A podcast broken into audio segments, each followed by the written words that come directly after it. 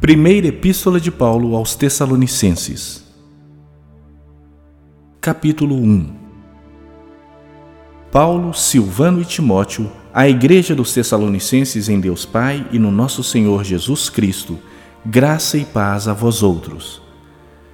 Damos sempre graças a Deus por todos vós, mencionando-vos em nossas orações e sem cessar, recordando-nos diante do nosso Deus e Pai da operosidade da vossa fé, da abnegação do vosso amor e da firmeza da vossa esperança em nosso Senhor Jesus Cristo, reconhecendo, irmãos amados de Deus, a vossa eleição. Porque o nosso Evangelho não chegou até vós tão somente em palavra, mas, sobretudo, em poder, no Espírito Santo e em plena convicção, assim como sabeis ter sido o nosso procedimento entre vós e por amor de vós. Com efeito, vos tornastes imitadores nossos e do Senhor, tendo recebido a palavra, posto que em meio de muita tribulação, com alegria do Espírito Santo, de sorte que vos tornastes um modelo para todos os crentes na Macedônia e na Caia.